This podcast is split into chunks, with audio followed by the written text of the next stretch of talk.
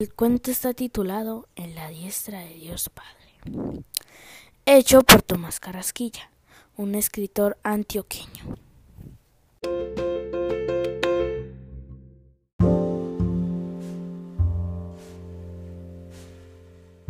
Este disque era un hombre que se llamaba Peralta.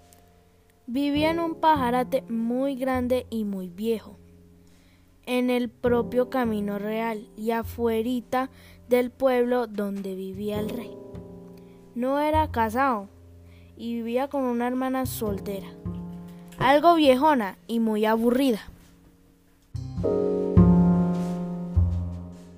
No había en el pueblo quien no conociera a Peralta por sus muchas caridades. Él lavaba los llaguientos, él asistía a los enfermos, él enterraba a los muertos, se quitaba el pan de la boca y los trapitos del cuerpo para dárselos a los pobres. Y por eso era que estaba en la pura inopia. Y la hermana se la llevaba al diablo con todos los limosneros y leprosos que Peralta mantenía en la casa. ¿Qué te ganas, hombre de Dios? le decía la hermana con trabajar como un macho, si todo lo que conseguís lo botás hartando y vistiendo a tanto leproso y holgazán. Casate, hombre, casate para que tengas hijos a quien mantener.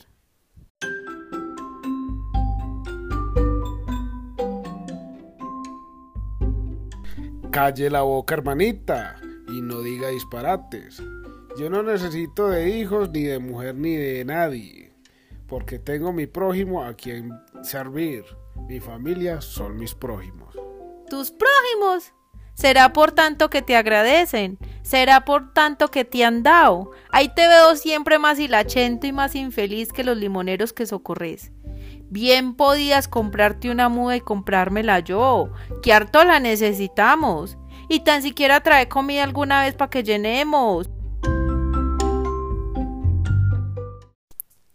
Ya que pasamos tantos hambres.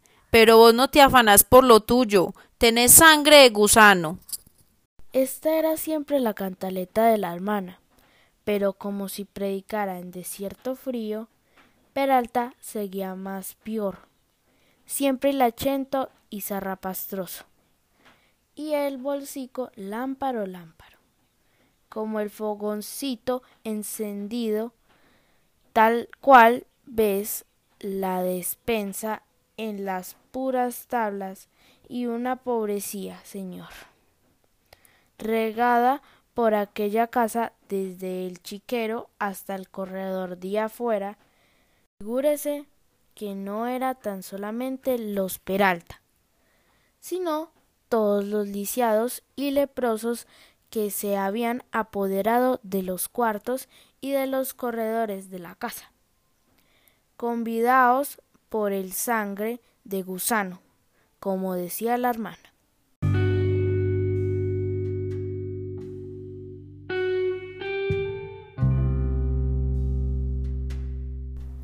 Hasta aquí ha llegado el párrafo de hoy y los invito a estar en los próximos capítulos.